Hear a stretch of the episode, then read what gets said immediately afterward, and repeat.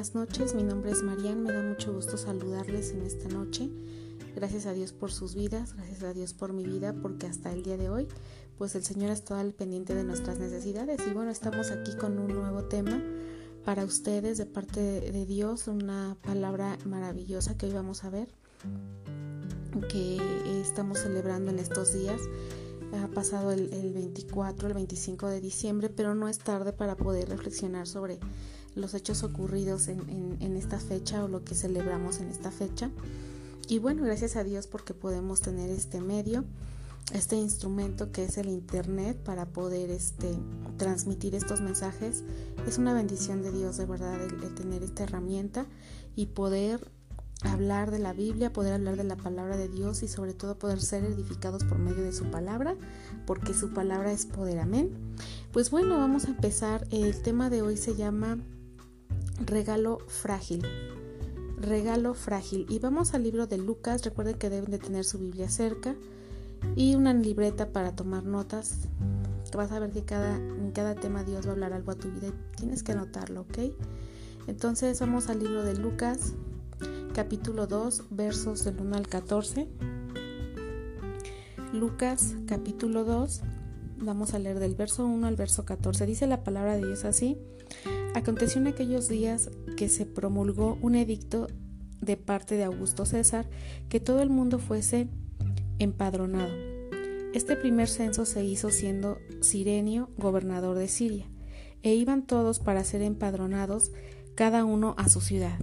Y José subió de Galilea de la ciudad de Nazaret a Judea a la ciudad de David, que se llamaba Belén, por cuanto era de la casa de la familia de David, para ser empadronado con María, su mujer, desposada con él, la cual estaba encinta. Y aconteció que estando ellos ahí, se cumplieron los días de su alumbramiento, y dio a luz a su hijo primogénito y lo envolvió en pañales y lo acostó en un pesebre, porque no había lugar para ellos en el mesón. Había pastores en la misma región que velaban y guardaban las vigilias de la noche sobre su rebaño. Y he aquí se le presentó un ángel del Señor y la gloria del Señor los rodeó de resplandor y tuvieron gran temor. Pero los ángeles, pero el ángel les dijo, no temáis, porque he aquí os doy nuevas de gran gozo, que será para todo el pueblo, que os ha nacido hoy en la ciudad de David un Salvador, que es Cristo el Señor. Esto os servirá de señal, hallaréis al niño envuelto en pañales, acostado en un pesebre. Y repentinamente apareció con el ángel una multitud de las huestes celestiales que alababan a Dios y decían, Gloria a Dios en las alturas y en la tierra paz, buena voluntad para con los hombres. Amén. Bien, pues esta lectura nos está hablando del nacimiento de Jesús. Amén. Y bueno, les decía que nuestro tema de hoy es regalo frágil. ¿Qué es frágil?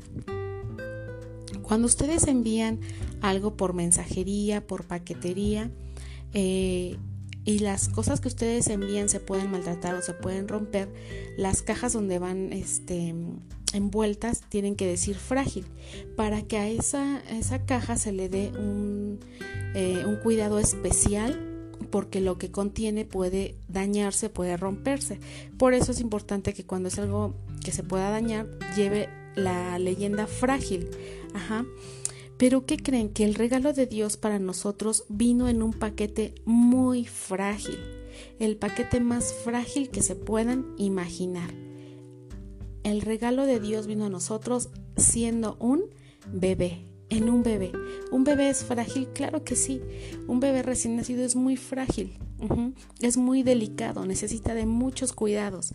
¿sí? Ese regalo que Dios nos envió a nosotros a la tierra vino en forma de bebé y fue un regalo muy frágil. A veces imaginamos que el día de Navidad fue una escena hermosa como la que vemos en las tarjetas, en las obras de teatro, en los murales, ¿no? Eh, eh, donde nos pintan el nacimiento de Jesús, pero nos pintan un pesebre hermoso, ordenado, eh, muy bonito, limpio, etcétera. Y así nos, nos imaginamos esa escena. Pero María, como madre, no la estaba pasando muy bien. María estaba cansada y probablemente se sentía insegura. Era su primer hijo y este bebé nacería en un lugar totalmente antihigiénico. Ajá. Recordemos que nació en un pesebre. ¿Y qué hay alrededor de un pesebre? Pues hay animalitos, ¿no? Este, probablemente puede haber caballos, vacas, borreguitos, becerritos, este, etcétera. Ajá. Y pues no es un lugar muy higiénico para que un bebé pueda nacer ahí.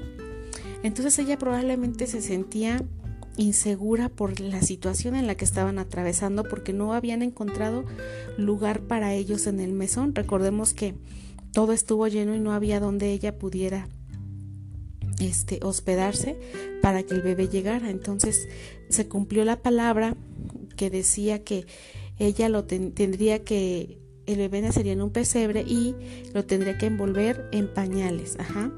Dice que ella lo envuelve en pañales y lo acostó en ese pesebre, porque no encontraron lugar para ellos en el mesón. Eso lo vemos en Lucas capítulo 2, verso 7. Dice, y dio a luz a su primogénito y lo envolvió en pañales y lo acostó en un pesebre porque no había lugar para ellos en el mesón.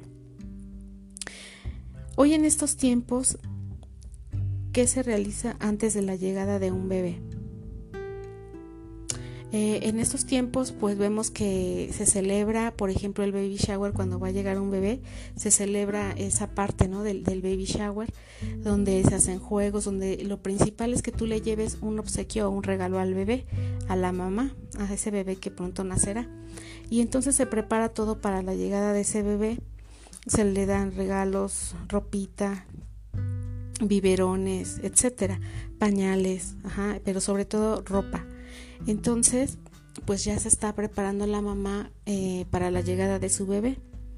Pero María no tenía nada de eso para el bebé, solo los pañales de tela donde ella los, lo cubrió. Un bebé necesita pañales, cuidados permanentes. Un bebé llora, come, duerme y depende al 100% de quienes lo cuidan. Un bebé no puede tomar decisiones.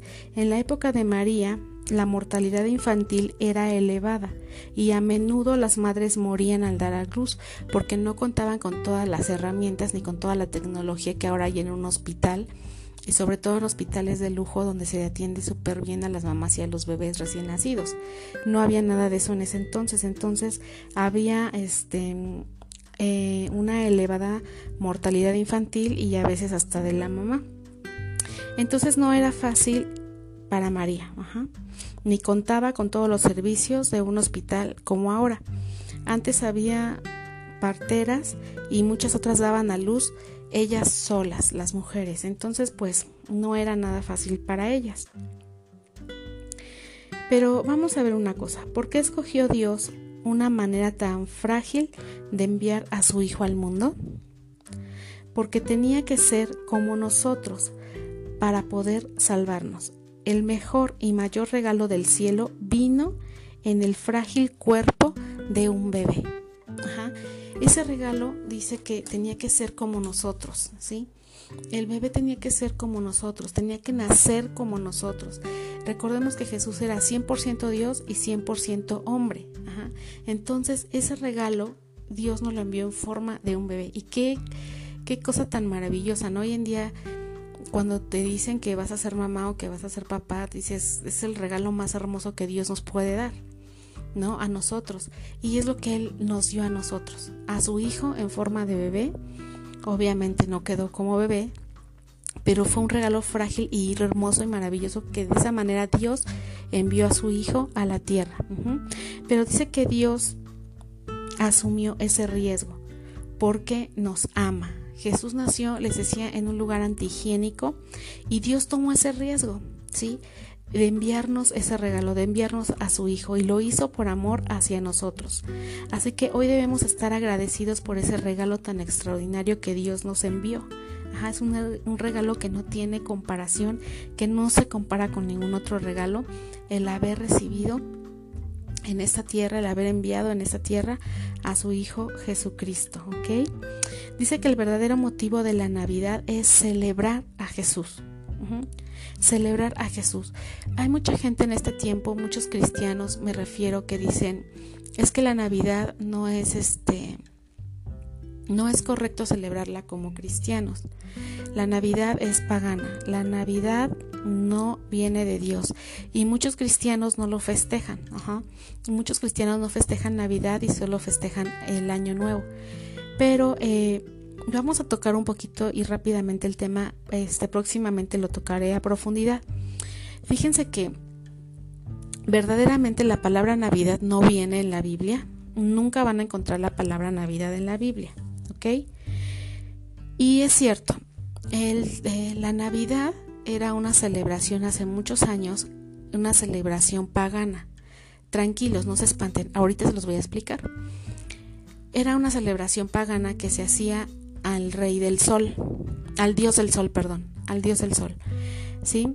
Entonces, cuando entra el primer emperador, que era un emperador cristiano, ¿sí? él decide cambiar esta celebración. Ajá, cambiar esta celebración. Y entonces, él, como era cristiano, decide terminar con ese paganismo, con esa idolatría, y entonces vuelve esa fecha, eh, la señala como una fecha importante donde se celebraba al nacimiento de Cristo, el nacimiento de Jesucristo. Entonces de ahí en adelante se celebra esa fecha. Ya con exactitud les voy a dar las fechas en otro tema y les voy a explicar este paso a paso cómo sucedió esto, en qué años y los nombres exactos, ¿ok? Pero eh, a partir de que este hombre cristiano eh, cambia la fecha, no la fecha, no cambió la fecha, cambió eh, el motivo de celebrar. Él lo, pone como celebrar el nacimiento de Jesús y muchos dicen es que celebran Navidad en diciembre y Jesús no nació en diciembre. ¿Qué creen? Que también esto es cierto. Jesús no nos dice la Biblia que nació en diciembre ni exactamente el 24 de diciembre. La Biblia no nos lo dice. Pero eh, hay una parte donde nos dice que estaban los pastores este, pastoreando en las vigilias de la noche a sus rebaños. En el verso 8 de Lucas 2 dice, había pastores en la misma región que velaban y guardaban las vigilias de la noche sobre su rebaño. Esto nos habla de que no, este suceso del nacimiento de Jesús no fue en diciembre, porque en diciembre estamos hablando de que estamos en invierno. Entonces, en ese tiempo, en esos lugares, estaba prohibido que los pastores salieran a pastorear a sus rebaños por las altas temperaturas.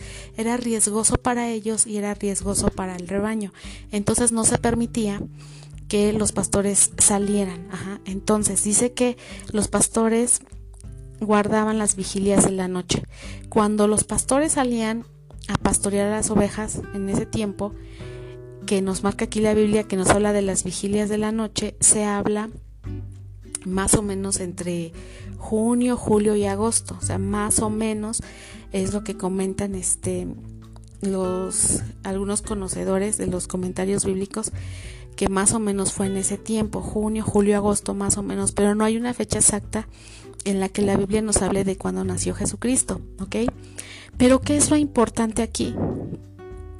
Lo importante es no debatir de que unos sí celebran el nacimiento, otros no, otros Navidad sí, otros Navidad no.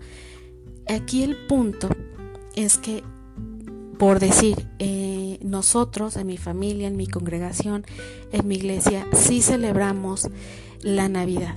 Para nosotros el celebrar la Navidad es eh, recordar, conmemorar el nacimiento del Señor Jesús. Ajá aunque ya sabemos que no nació en diciembre, aunque ya sabemos que no fue el 24 de diciembre, pero el hecho de que en el mundo se le dé una fecha para celebrar el nacimiento de Jesús, entonces ese es el motivo por el que nos unimos a esa celebración. ¿Me explico? O sea, es importante que en el mundo el nacimiento de Cristo, el nacimiento de Jesucristo, tenga una fecha importante en la que se pueda conmemorar su nacimiento, que Cristo nació, que la gente reconoce que sí vino Dios hecho carne a nacer a esta tierra con un propósito. Entonces, la fecha del 24 de diciembre de Navidad y la fecha de Cuaresma, que es cuando Cristo muere en la cruz, son las fechas más importantes para un cristiano. ¿Por qué? Porque se habla de Jesucristo, cuando nació y cuando murió y resucitó al tercer día. Nos habla de que vino a nacer Dios como hombre a esta tierra con un propósito.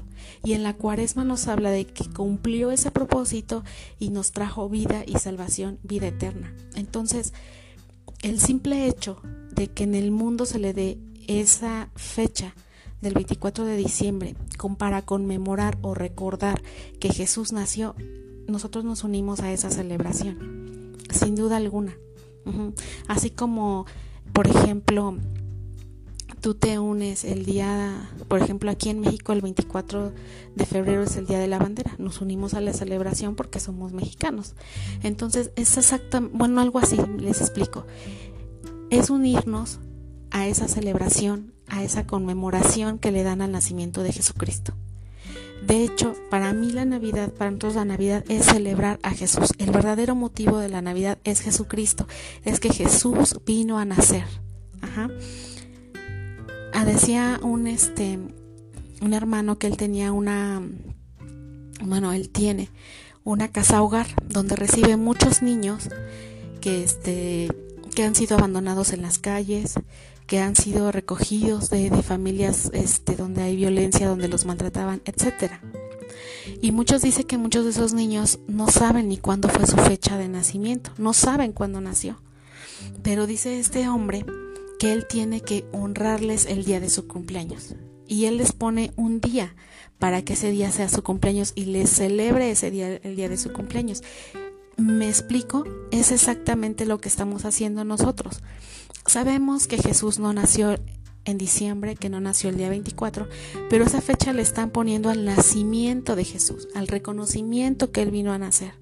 Y nos unimos a ese reconocimiento, nos unimos a esa celebración. Entonces el verdadero motivo de la Navidad es celebrar a Jesús, celebrar que Él vino a esta tierra a nacer, ¿ok? Entonces celebramos eso en Navidad y que Él vino a dar su vida por nosotros para darnos vida eterna. Dios pudo convertirse en ese hombre sin dejar de ser plenamente Dios. Jesús fue 100% hombre y 100% Dios. Esto desafía toda explicación humana, pero en la sabiduría perfecta de Dios fue un plan que permanecerá por los siglos de los siglos. Amén. Entonces vino Jesús a nacer, que es lo que celebramos en Navidad, Vino Jesús a nacer, cumplió el propósito aquí en la tierra de dar su vida por nosotros en esa cruz para darnos perdón por los pecados, para darnos salvación y vida eterna. Ajá. Resucita el tercer día y entonces dice que estuvo todavía 40 días después aquí con los discípulos y después ascendió al cielo. Y dice la Biblia que Jesús se fue al cielo y dice voy pues a preparar lugar para que donde yo esté vosotros también estéis. Entonces, wow, wow por, esta, por este hecho asombroso que Dios hace por nosotros, por todo lo que Jesús está haciendo. Él está preparando un lugar, dice, para que donde yo esté, vosotros también estéis. Entonces yo me imagino ese lugar y ha de ser algo hermoso y maravilloso. Entonces ese es el propósito. Entonces dice, Dios habitó con nosotros para que nosotros pudiéramos habitar con Él. Anota eso. Dios habitó con nosotros para que nosotros pudiéramos habitar con Él. Y amén, la gloria sea para Dios. Amén. Dice Juan 3:16, porque de tal manera amó Dios al mundo que ha dado a su Hijo unigénito para que todo aquel que en él cree no se pierda, mas tenga vida eterna. ¿Qué nos toca hacer? Creer. Dice, para que todo aquel que en él cree no se pierda, mas tenga vida eterna. Entonces, Dios nos ha dado ese regalo, de tal manera Dios amó al mundo, de tal manera Dios amó al hombre, que nos ha enviado este regalo, a su Hijo Jesucristo. Amén. Dice, ¿qué palabras le dirías a Jesús en esta Navidad? Pues yo le daría muchas gracias. Muchas gracias le daría al Padre por enviar a Jesús a la tierra para traernos vida eterna. Muchas gracias por enviar a Jesús, porque ahora lo conozco, porque ahora tengo paz en mi corazón, porque ahora sé que no estoy sola, porque ahora sé que Dios, que Jesús me va a sacar adelante en cada necesidad. Y porque sé que ahora Jesús es mi fortaleza, es mi fuerza, es mi consuelo, es mi todo. Jesús cubre todas las partes de mi vida. Eso le diría yo a Dios, eso le diría yo a Jesús. Entonces, tú también puedes hoy decirle a Jesús, muchas gracias Jesús por todo lo que hiciste por mí y por todo lo que padeciste por mí. Gracias por amarme tanto y ayudarme cada día. Mil gracias por todo lo maravilloso y bueno que haces en nuestras vidas. Mil gracias, ¿no? Debemos darle muchas gracias a Dios por por este regalo tan frágil que nos mandó en forma de bebé por este regalo tan maravilloso que hoy celebramos este pasado 24 de diciembre, el conmemorar el que se le haya dado una fecha al reconocimiento del nacimiento de Jesús. Entonces, muy gracias a Dios por esta palabra. Amén. Entonces, pues les invito a que vayan a la Biblia y ahí sigan estudiando y sigan este, meditando en esta palabra. ¿Ok?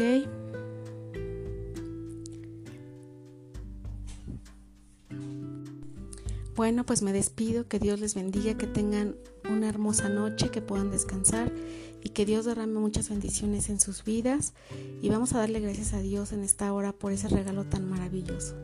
Te damos gracias Señor por ese regalo tan maravilloso que ha sido tu Hijo Jesucristo porque Él tuvo que hacerse hombre para que nosotros pudiéramos creer en Él, conocerlo, Señor, y un día poder estar con ustedes en el cielo. Gracias, Señor, por ese amor tan grande y maravilloso que tienes para con nosotros. Ayúdanos, Señor, a ser fieles a ti, Señor, y te damos toda la gloria y la honra porque solo a ti te pertenece, Señor, por todas las maravillas y grandezas que haces, Padre Celestial. Te reconocemos como nuestro Señor y Salvador. En el nombre de Jesús. Amén.